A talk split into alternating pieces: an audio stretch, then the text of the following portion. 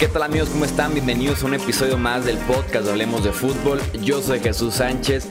Les dijimos en la previa que la semana 14 pintaba muy pero muy buena y tuvimos partidos realmente excelentes en nivel, en drama, en implicaciones de postemporada, definiéndose hasta los últimos segundos del partido. Y sí, fue una semana muy interesante y también estará muy interesante el análisis que estaremos haciendo aquí de cada uno de los partidos del domingo y también del Monday Night Football. Recapitulando lo que fue la semana, dejando los momentos eh, claves, en números importantes y también al final del episodio, ya que hablemos de todos los partidos, voy a platicarles de cómo está la imagen de playoffs solamente con tres semanas más por jugar en la temporada 2019 de la NFL. Iniciamos con un clásico instantáneo en el Superdome de Nueva Orleans, la victoria 48 a 46 de los 49ers sobre los Saints. En la primera parte apenas hubo un despeje por equipo, estaban intercambiando golpes a la ofensiva y para la segunda eh, mitad realmente daba la sensación de que el partido se definía con el que tuviera la última posición, después de que eh, los Santos hicieran 6 puntos y dejaran solamente 53 segundos en el reloj. Eh, arriba 46 a 45. Fue el turno de Jimmy Garapolo que respondió tal vez en el momento más grande de su carrera, en el partido más importante de su carrera también. Eh, responde con una serie eh, ofensiva que termina en un gol de campo de 30 yardas de Robbie Gold, que le da el triunfo 48 a 46 a San Francisco, los regresa al liderato de la división, los regresa a ser el primer sembrado en la conferencia nacional y lo que está haciendo San Francisco, eh, las tardes de la semana pasada contra Baltimore, vimos a su defensiva aferrándose a mantener cerrado el encuentro contra Lamar Jackson, contra tal vez el MVP del NFL. Y en este caso, que su defensiva es la que falla porque Drew Brees hizo lo que quiso con esta defensiva secundaria de San Francisco. Vemos ahora a la ofensiva aérea respondiendo y manteniendo a San Francisco en el partido. Eh, prácticamente los cuatro cuartos peleando y literalmente dándoles el triunfo en los últimos segundos. Me encanta la ofensiva de Cal Shanahan de toda la vida. Me gusta muchísimo cómo se está combinando el esquema que tiene Cal Shanahan con el personal que tiene en San Francisco, porque normalmente Shanahan tiene a sus receptores por esquema completamente abiertos y cuando esos receptores y alas cerradas son Emmanuel Sanders, cuando es eh, George Kittle, que es el mejor eh, de la NFL, Divo Samuel, cuando tienes receptores y alas cerradas tan talentosos después de la recepción, lo que te pueden conseguir con el balón ya en las manos, le dan un nivel diferente, tal vez de un nivel único en la NFL a esta ofensiva de San Francisco. El nivel de Garapolo ha sido muy alto en el mes de noviembre y ahora también en diciembre. Y me parece que San Francisco se consolida como el mejor equipo de la NFC porque el récord lo demuestra y porque también su nivel actual así lo dice. Eh, me encanta, Chuy. Me encanta cuando te pones así de apasionado y, tienes como 15 eh, mil puntos y todos te hacen sonreír porque se siente, se transmite en verdad. Eh, fue, una, fue, una, belleza de partido. O sea, 48-46, el over del partido con los puntos combinados en las apuestas era de 45. Los dos equipos superaron el over. O sea, este era el equivalente del juego de Rams contra Chiefs del año pasado con la importante diferencia de que aquí no se jugó eh, mala defensiva, por llamarlo de alguna manera. En aquel juego hubo muchas entregas de balón. Aquí más bien los, los esquemas ofensivos eran un constante juego de ajedrez, un ida y vuelta, un intercambio de golpes, de ver qué, jugada de engaño iba a sacarle la partida a quién. Eh, un pase de touchdown de Manos Sanders, Raheem Mostert ya consolidadísimo como el corredor número uno de este equipo. Lo de George Kill avanzando 20 yardas con tres jugadores encima que se le cuelgan hasta de la barra y no lo tumban eh, para poner el, el gol de campo decisivo. O sea, tantas jugadas épicas que se dieron en este partido. Desgraciadamente la lesión del ala cerrada Jared Cook, que tuvo de todas formas dos touchdowns al inicio de este encuentro, pero definitivamente un duelo de pesos pesados, un duelo de época, un clásico instantáneo, como decías, y las implicaciones de postemporada que son absolutas, ¿no? Con el tropiezo de, de Seattle, pues esta esta conferencia prácticamente parece ser de los San Francisco 49ers y podríamos estar entonces pensando en que los Santos tengan que ir a visitar a, 49ers en una teórica eh, reválida o, revancha en, postemporada. Me gusta el juego de Jimmy Garoppolo, lo he presumido mucho, ha tardado cuando le dieron más volumen de pase, nos dio, como dices, el mejor partido de la campaña, estoy completamente de acuerdo con ello, pero no subestimen a estos Santos, ¿eh? porque Drew Brees estuvo muy preciso, le respondieron prácticamente todas las armas, solamente la duda de Alvin Camara, que no termina de anotar touchdowns y que desde la semana 3, y diría yo desde su lesión, no parece ser el mismo. Sí, que en ese sentido los Santos pueden rescatar justamente eso, que Drew Brees se vuelve a ver bien por primera vez en un buen rato, aguantó el tiroteo sin ningún problema, sin varias eh, armas ofensivas importantes. Pasamos al partido más atractivo ahora en el costado de la conferencia americana, por cómo fue el desarrollo, por lo que generó después. Y estamos hablando de lo que pasó en Foxboro, la victoria 23 a 16 de los Chiefs sobre los Patriots, rompiendo con esta racha de 21 victorias que tenía Nueva Inglaterra, ganando como eh, locales después de iniciar el partido bajo 0-7. Kansas City anota 23 puntos sin respuesta para justamente tomar la ventaja 23 a 7 y se encargaron de estarla cuidando en los últimos minutos. Creo que es preocupante que la ofensiva de los Chiefs le pasó exactamente lo mismo que le pasó en el Estadio Azteca. Tuvieron cuatro series ofensivas eh, en el último cuarto ya para cerrar este triunfo. Tienen tres series de tres jugadas para afuera y tienen un fumble también. Entonces les ha costado a la ofensiva de los Chiefs ser espectacular y saber cerrar eh, los partidos.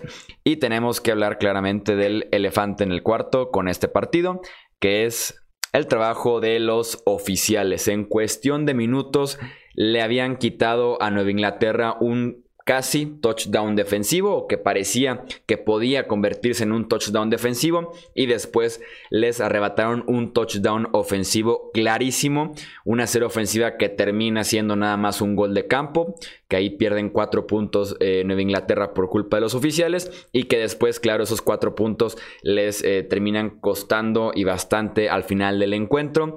Eh, muchos dicen que unas de cal protas de arena, ojalá no fueran de ninguno de los dos lados, que no existían este tipo de errores para ninguno de los dos, ni para favor ni en contra de Inglaterra, pero sí muy afectados por los referees y un equipo tan limitado como es Nueva Inglaterra a la ofensiva este año. Eh, necesita eh, no verse afectado por factores externos porque apenas con los internos, con, los que sí pueden controlar, apenas si pueden con esos como para que además tengan otros factores en contra.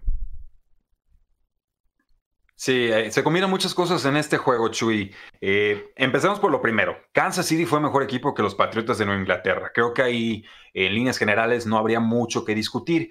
En la segunda mitad, los Patriotas se vieron mejor que los Kansas City Chiefs. Eso tampoco es, es muy refutable. La actuación arbitral, por supuesto, que provoca intervenciones importantes. Yo hablaría de 7 a 11 puntos en un juego que se resuelve por un touchdown, además del tiempo que consume el tener que recorrer el campo en lugar de tener los puntos ya en la bolsa. Entonces, eh, sí, creo que eh, los, los referees, sobre todo Jerome Boyer y, compañía, eh, no erran por, el, por dar el beneficio de la duda al jugador y entonces ir a revisión, a, repetición instantánea y decidir si la, la anotación procedía o no que será la forma sana de operar, más bien pitan eh, tempranamente o marcan algo que no es revisable porque los Patriots tienen que retar todas las malas marcaciones de los refs y entonces eh, dejan sin margen de maniobra a unos Patriotas que no tienen margen de maniobra porque la ofensiva no está operando, porque la línea ofensiva está sufriendo, porque por primera vez quizás en la historia o en la carrera de Tom Brady le puedes ganar con el blitz. Antes a Tom Brady le mandaba la carga y se reía de ti porque encontraba el diagnóstico inmediato y te hacía pagarlo.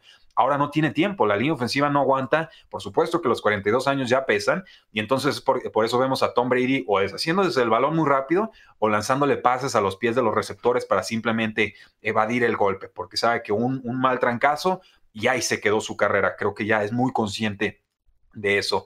Eh, de, todas formas, creo que esta, este partido, insisto, Kansas City lo juega mejor, pero sí le compromete mucho el pase eh, cómodo, ¿no? Sobre todo por la localidad en postemporada a los Patriotas.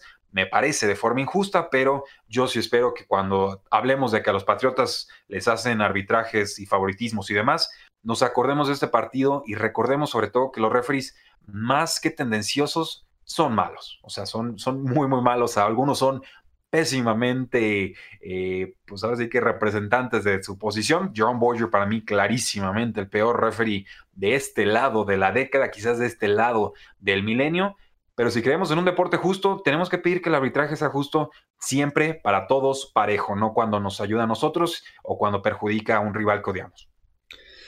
Así es, y siempre lo decimos aquí semana a semana por los que en Twitter se decían que nada más cuando era error de cierto equipo o contra cierto equipo, cada semana aquí cuando pasa lo decimos, no piten los eh, balones sueltos. Dejen que los regresos se lleven a cabo y después toman una decisión.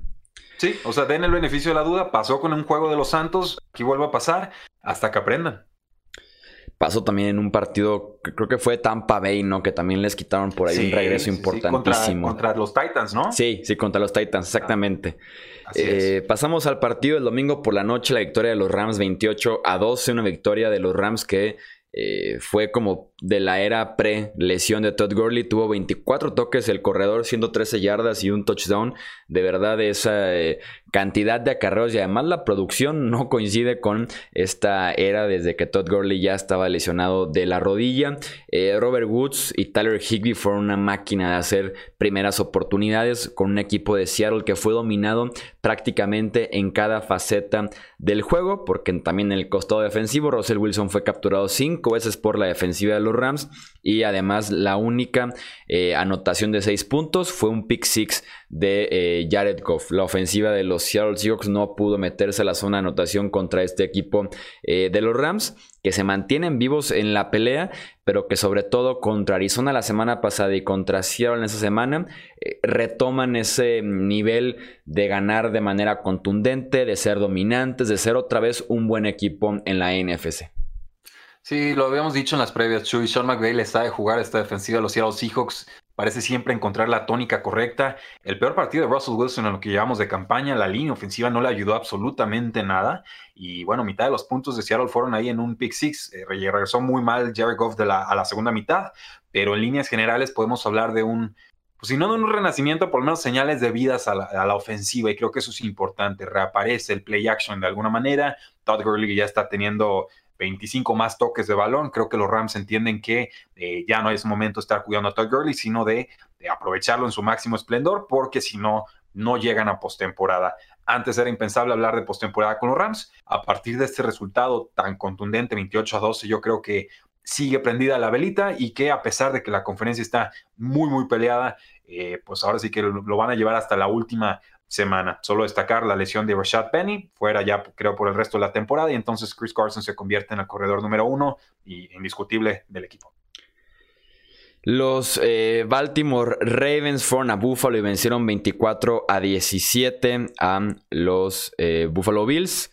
Eh, un partido discreto para ambas ofensivas, principalmente la ofensiva de Buffalo que tenía, creo que en sus primeras 13 series ofensivas, algo así como 130 yardas eh, totales. Estaba teniendo un partido muy pobre Josh Allen y fue realmente hasta el último cuarto que la ofensiva empezó empezó a tomar algo de ritmo y que empezaron a generar las yardas y los puntos. El detalle aquí es que cuando tienes enfrente a Lamar Jackson y compañía de este ataque de los Ravens, no puedes perdonar tres cuartos de no generar prácticamente nada. Ellos hicieron lo suficiente para llegar ya a nueve triunfos consecutivos esta temporada, nuevo récord de la franquicia. Sí, seis veces capturado Josh Allen, este eh, no sé si el peor partido de Lamar Jackson en la campaña había mucho viento, pero sí fue definitivamente el peor partido de, Josh Allen. Fallaba en profundidad y fallaba en corto a sus receptores, nunca que los calibró bien. Pero denle mérito a esta unidad de los Buffalo Bills, ¿eh? o sea, tenían una serie ofensiva ahí para forzar el, tiempo extra y pues más bien tuvo que ser una jugada grande de la secundaria de los, eh, de los Baltimore Ravens. Entonces, se confirma que Bills es un equipo muy roñoso, muy difícil de derrotar y que los Baltimore Ravens, aún con condiciones muy adversas, pues siguen encontrando la forma de atacar. Yo solo me pregunto si tienen el suficiente talento en cuanto a receptores para realmente competir en una postemporada contra rivales de mayor calibre, porque se lastima Mark Andrews y de repente como que se descompone todo, ¿no? O son receptores novatos como Marquise Brown, o son alas cerradas número dos o tres que no trascienden tanto como Hayden Hurst. Tenemos la victoria sorpresiva de los Broncos 38 a 24 contra eh, los Texans. Drew Locke, que tiene tal vez el mejor partido para un quarterback de Denver en los últimos 3, 4 años, desde el retiro de Peyton Manning básicamente. Eh, iban ganando 38-3 después de 5 posesiones en el tercer cuarto. Lanza para 3 touchdowns, supera las 300 yardas y Karim Jackson tiene partido revancha contra su ex equipo. Salió de Houston, llegó a Denver en este offseason y tiene un touchdown largo en una recuperación de un fumble. Tiene una intercepción, eh, tres pases defendidos, un tacleo para pérdida de yardas. Y eh, Denver es ese equipo oficialmente que podría generar ciertos problemas al final de la temporada para equipos que estén peleando justamente playoffs.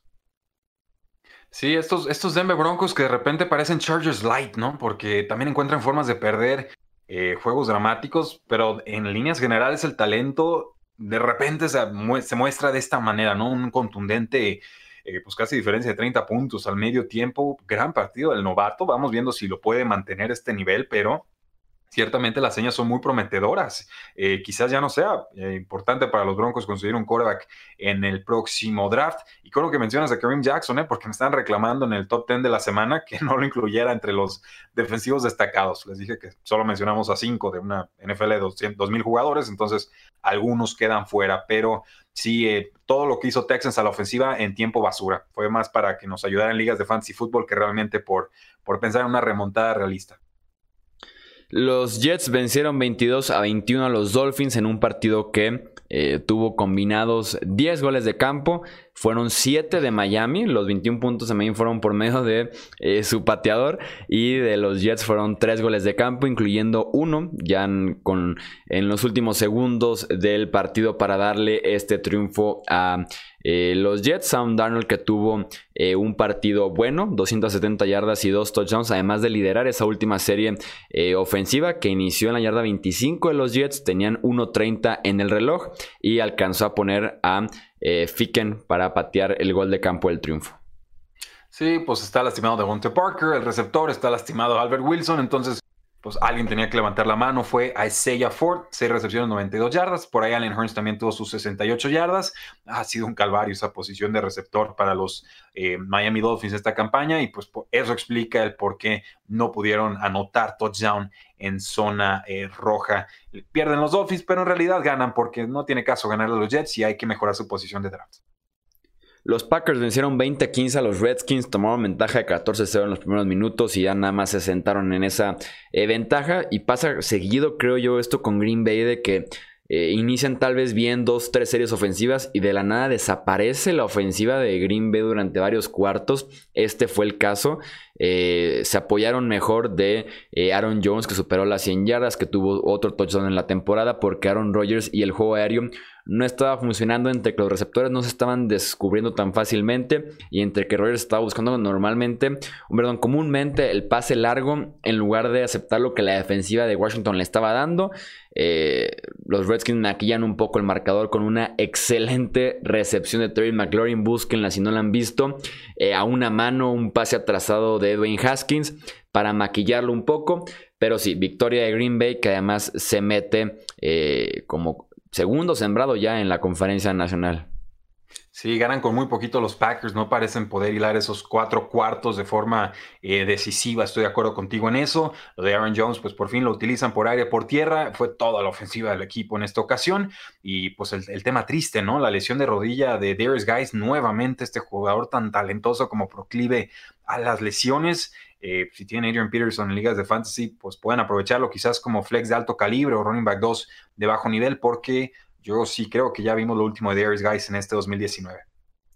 Los Browns vencieron 27 a 19 a los Bengals en un partido rodeado de polémica para Cleveland. Eh, primero con los reportes que decían que Odell Beckham Jr. quería salir de Cleveland después de la temporada, que estaba por ahí diciéndole a varios compañeros, varios amigos eh, alrededor de la liga que alguien fuera por él, que alguien hiciera un cambio con los Browns. Y la polémica siguió durante el partido, dos intercepciones de Baker Mayfield, corrían muy bien la bola, pero lo hicieron poco. Y la polémica siguió después del partido cuando eh, Mayfield dijo que no estaba produciendo tan bien Beckham porque estaba lesionado. Y el, staff médico, los entrenadores de los Browns habían hecho un mal trabajo lidiando con esta lesión justamente. Entonces los lanzó debajo del camión con todo y que venían de una victoria importante eh, para ellos. Sí, luego trató de retractar las declaraciones en su defensa. Eh, diciendo el equipo médico sabe a qué me refería, no estaba tirándoles a ellos, sino diciendo que eh, quería que se operara antes Odell Beckham Jr. en pretemporada y se decidió que no. eh, más o menos por ahí va la, línea, ¿no? Dice, por eso está, ha estado sufriendo tanto el receptor. La realidad es que Odell Beckham Jr. no quiere estar con Cleveland. Sí, su, compañero es Jarvis Landry, es de colegial y lo que quieran. No está cómodo. Odell Beckham Jr. no le lanza los pases con los que Odell Beckham Jr. se siente. Baker Mayfield, pero no, no tiene los pases que necesita Odell Beckham Jr. triste realidad además está jugando con una, pues, ¿con qué sería? ¿Cuál es el nombre correcto? Sports hernia, una pubalgia, es la palabra en español. Eh, pero bueno, hablando específicamente de este juego, gran partido de Nick Chubb. Y, la duda que yo tengo, Chuy, ya, Cleveland ya no va, no creo que pase a postemporada. Titans está presionando durísimo para quedarse con ese lugar de comodino hasta el liderato de la división. ¿Qué va a pasar con Kareem Hunt en este offseason? ¿Es agente libre restringido? Creo que Cleveland lo va a querer mantener, pero tendrá que igualar la oferta de otros 31 equipos en la NFL que eh, se van a interesar en sus servicios porque está produciendo por aire y está produciendo touchdowns y obviamente parece que queda en el olvido aquel tema del, pues, de la violencia contra aquella dama en el hotel. ¿Tú qué crees que suceda con Kareem Hunt, ¿Y ¿Se queda o se va? Creo que se va. Creo que algún equipo se lo podría robar con todo y que esa gente eh, libre restringido. Tal vez una oferta eh, cargada desde el inicio del contrato podría ser complicado de los Browns de retener. Eh, con los acuerdos que por ahí tiene, por ejemplo, el mismo Landry o del Beckham Jr., acaban extender a su centro, podrían estar pensando ya en extensión de Miles Garrett, entonces creo que podría ser complicado que lo retengan más porque no sé si valga la pena un running back suplente costoso. Porque al final es lo que es. Juega detrás de Nick Chubb sí o sí con todo y que está jugando bien. No deja de ser suplente de Nick Chubb. Sí, el único pero que pondría sería, pues la mejor versión de Cleveland en esta tan campaña fue cuando regresó Kareem Hunt. Entonces, no sé si eso lo vayan a valorar, pero si tuviera que apostar, me quedo con tu idea harían un David Gettleman cuando era GM de los Panthers y le pagaban bien a DeAngelo Williams y a Jonathan Stewart en ese backfield. Eran como top 5 en pagados los dos. Sí, sí, sí, con producción como top 15. Sí. Eh, Indianapolis contra Tampa Bay, victoria de los Bucks 38 a 35. La típica experiencia de James Winston. Bienvenidos a un día más en esta montaña rusa tan divertida, pero al mismo tiempo tan aterradora. 456 yardas, 4 touchdowns, pero también tres intercepciones y todavía le, perdonan una cuarta intercepción que creo hubiera sido la clave para que Indianapolis amarrara este partido. Iban 35-28 ganando y pierde decir se le cae de las manos la intercepción de James Winston que hubiera dejado a los Colts en posición ideal para eh, poder matar ya este encuentro. Se le cae la intercepción, los Bucks eh, empatan el encuentro, después lo remontan, entonces por ahí dejaron caer incluso la cuarta de eh, James Winston. Hablando justamente de lesiones, el mismo Winston tuvo una lesión en el pulgar de la mano derecha y Mike Evans también lesión en el tendón de la curva que parece que lo deja fuera el resto del año. Sí, un juego, bueno, fue una jornada en general, Chuy, con muchas lesiones claves, incluso para el fantasy fútbol. Y sí, como dices, lo de James Winston ya es esta la experiencia de James Winston. Si les gusta, renuévenlo, si no, vayan dejándolo ir. Pero últimamente les ha funcionado, ¿no? Los Colts nuevamente quedan ya rebasados por el tema de las lesiones, aunque parecía que se llevaban este resultado. Y solo destacar Zach Pascal, prioridad en fantasy fútbol, ¿eh? hay que tomarlo en waivers porque no hay a quien más lanzarle pases. Regresó el novato Paris Campbell y también se rompe la mano, creo que fue la mano, y, y ya está fuera el resto de la campaña. Entonces se le acaban los efectivos a los pobres Colts tenemos el partido. Bueno, antes de pasar, me gustaría preguntarte sobre James Winston. Con lo que ha resurgido ligeramente en este cierre de temporada, con todo y que lidera la NFL en intercepciones, pero pelea ahí con yardas y touchdowns, ¿hizo lo suficiente ya para volver a, Tampa Bay en 2020? Eh, sí, si, lo, si acepta un contrato algo descontado, o sea, digamos 20, 22 millones de dólares, un contrato tipo Cam Newton, que en su momento fue el más caro y ahorita está algo devaluado. Y además hago la apuesta en draft por otro, por otro coreback. Si acepta esas condiciones, James Winston, eh, adelante, lo intentamos una vez más porque sí, muchas entregas de balón, pero también es cierto que eh, es difícil encontrar un coreback en la NFL y sí se puede ganar con James Winston. La cosa es, ¿quieres vivir con esta volatilidad? O sea, puedes construir un proyecto a largo plazo con un coreback que tanto te puede lanzar seis touchdowns como te puede lanzar seis intercepciones en un juego, e, es muy difícil. E, e, eso es la parte complicada, pero creo que lo que hace James Winston sí tiene un valor real en la NFL. Entonces, de, eso, por ejemplo, a lo que nos está ofreciendo Marcus Mariota, que era no intercepciones, pero tampoco touchdowns ni jugadas grandes, pues creo que nos tendríamos que quedar más con esta versión. Lo firmo a descuento y voy por alguien más en el draft. Si no, vamos dándole las gracias y me quedo con el pick compensatorio.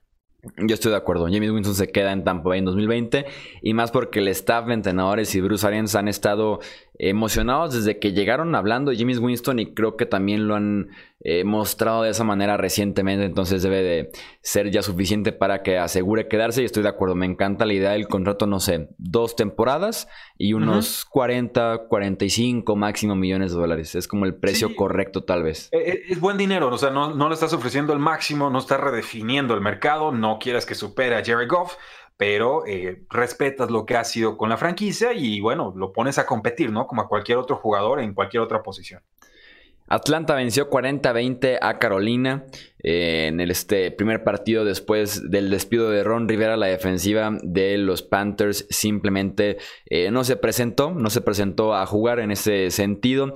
Y luego tienes a Dante Jackson, el esquinero, hablando mal del eh, head coach interino, del llamado de jugadas, del poco entrenamiento entre semana. Entonces no fue una semana bonita para los Panthers, ni se diga para Kyle Allen que tiene dos capturas de Takaris McKinley. Tiene dos capturas de Vic Beasley. Que además fueron dos fumbles provocados de Vic Beasley contra e. Allen. Y no me sorprendería, y aparte no me disgustaría la idea, de ver eh, un cambio en la posición de coreback de eh, los Panthers. Ver qué te pueden ofrecer el novato Will Ryer. Porque Kyle Allen lo hizo bien en su momento. Pero ya vimos suficiente de él, creo.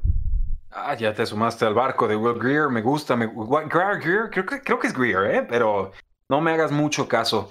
Eh, un pocket passer de timing, sí, también me gustaría verlo en algunos snaps, pero eh, por lo menos para esta semana ya lo revalidaron como el core titular, acá Allen. Eh, claro que los Falcons, localía, juego divisional, pues les pegaron y, feo. Se esperaba quizás una chispa anímica por parte de Carolina y, nada, ¿no? el, tema con este partido es pues las lesiones que tuvieron en la posición de receptor los Falcons, sobre todo con Calvin Ridley, que parece estar fuera el resto de la campaña, un dolor abdominal muy extraño, lo tienen que retirar en, carrito de las desgracias, y ya en, redes sociales nos confirmaba que eh, pues era una lesión importante.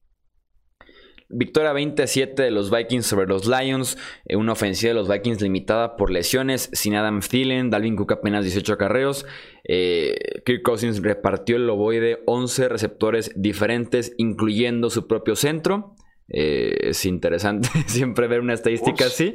pero sí, lo suficiente para vencer un equipo liderado por David Blau por segunda semana consecutiva en Liga de Fantasy Football Chuy, en la que más dinero le tengo invertido, tuve que usar a, Dalvin Cook y a Alexander Mattison al mismo tiempo, porque con Josh Jacobs eh, sin, jugando tarde y pues, probable duda o ausencia, y además con David Johnson que no da un pepino, salvo que lo que podamos comentar un poco más adelante, eh, pues me la jugué con los dos corredores y funcionó más o menos. Yo, eso fue lo que más destaqué de este partido de los Vikings, que pues a falta de efectivos por aire casi siempre nos van a cumplir eh, por tierra.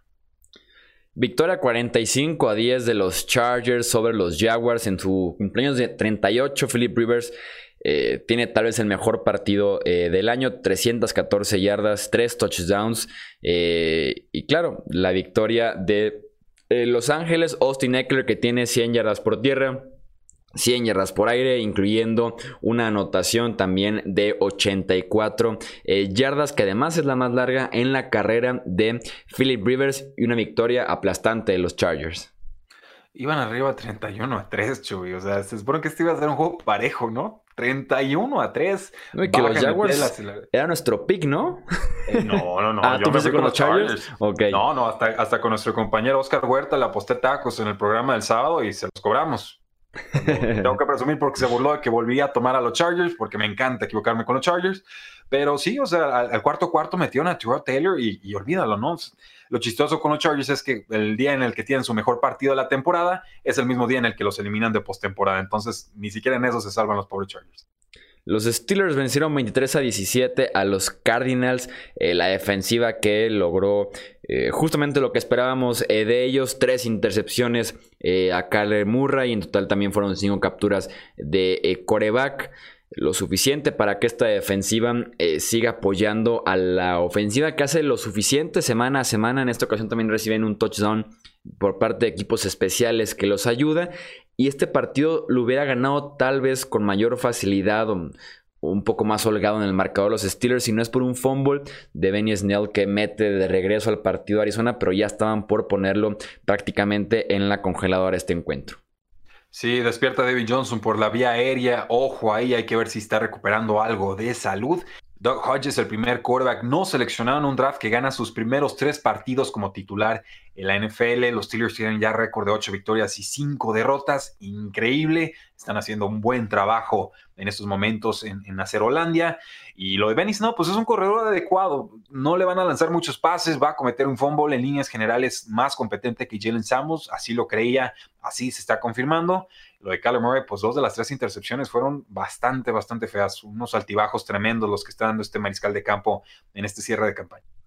Y para cerrar el domingo, los Titans vencieron 42 a 21 a los Raiders. La ofensiva de Tennessee que sigue siendo explosiva, sigue siendo divertida de ver y también muy completa. Derrick Henry aporta 103 yardas y 2 touchdowns por tierra, mientras que Ryan Tannehill aporta 391 yardas aéreas, 3 touchdowns. AJ Brown sigue siendo un demonio eh, estirando el campo corriendo eh, después de que hace la recepción y que esta ofensiva de Tennessee creo que puede ser una pesadilla en este cierre de temporada, lo está haciendo y me animé a decirlo en el episodio que subimos eh, de waivers, hablando justamente con un fan de Tennessee como lo es Mauricio Gutiérrez y lo vuelvo y lo digo y lo digo también en este episodio. Los Titans me parecen el tercer mejor equipo de la conferencia americana detrás de Baltimore y detrás de los Chiefs. Así es. Mm, y lo que me preguntaba me decía ahí, ok, ¿cómo los ves frente a Nueva Inglaterra? Le decía, si se enfrentan en territorio neutral y hablando de que ambos tienen siete días de, de descanso, iría con los Titans sin ningún problema ni pronóstico.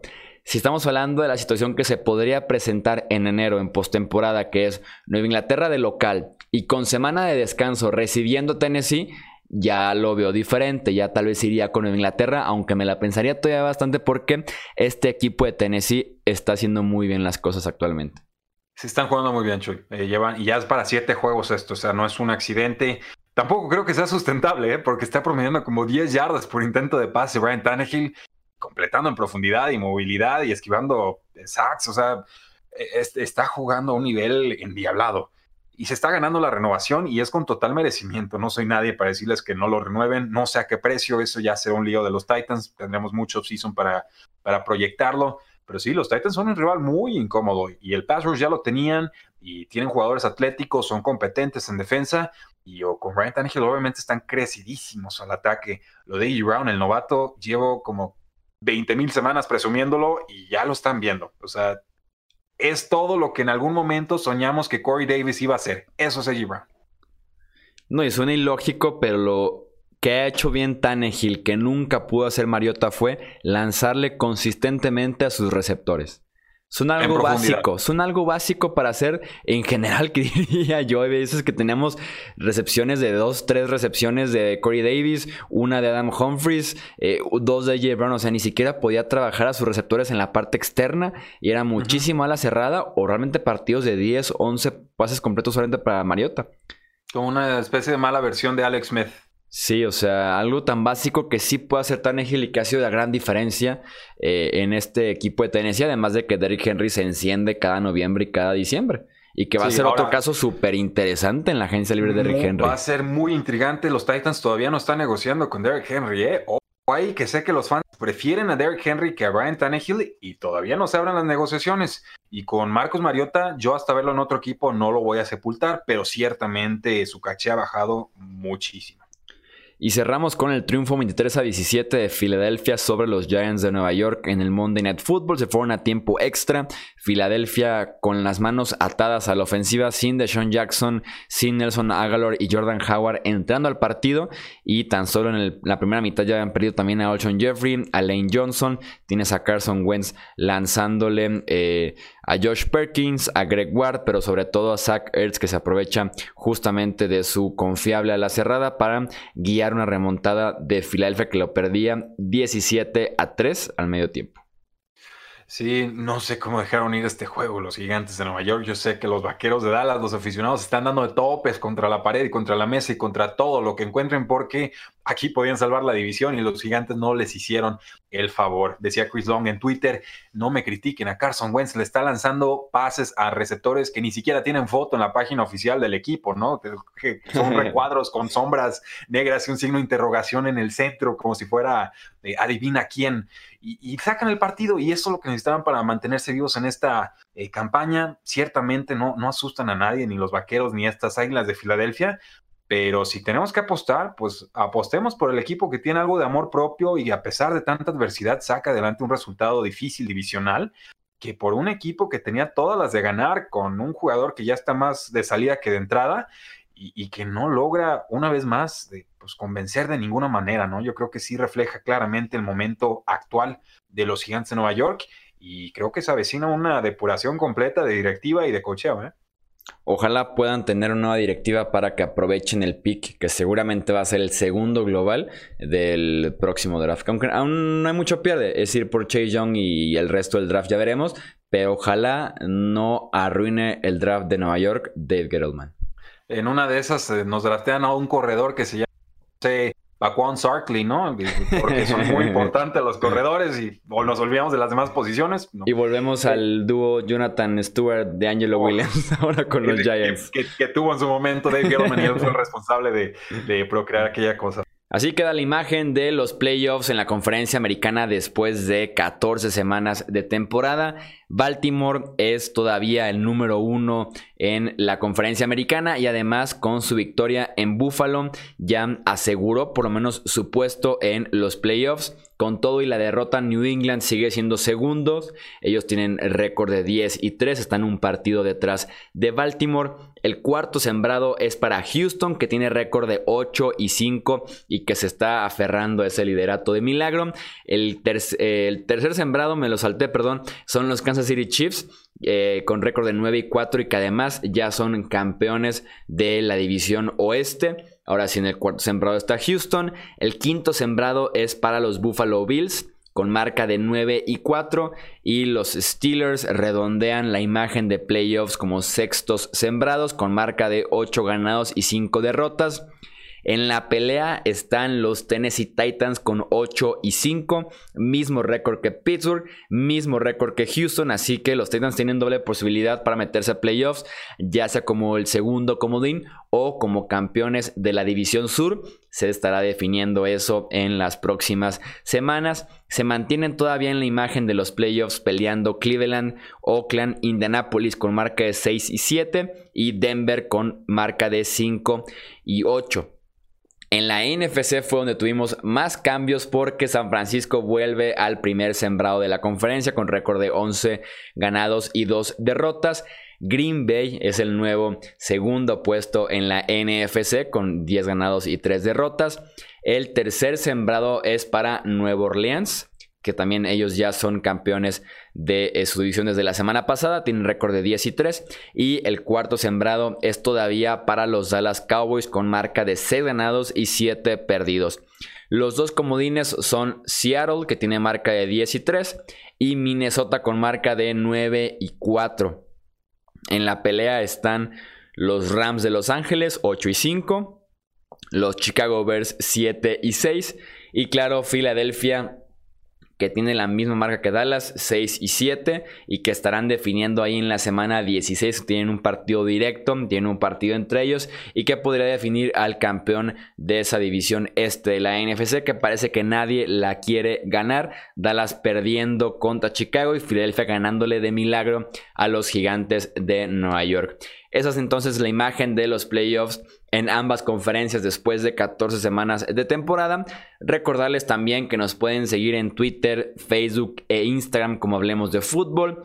Ahí me encuentran en Twitter como arroba Chuy Sánchez-bajo y también recomendarles el canal de YouTube. Publicamos video todos los días con información fresca de NFL, análisis, noticias, resultados, resúmenes, mucha pero mucha información de esto que nos encanta que es la National Football League. Yo soy Jesús Sánchez, nos escuchamos en el próximo episodio. Hasta luego.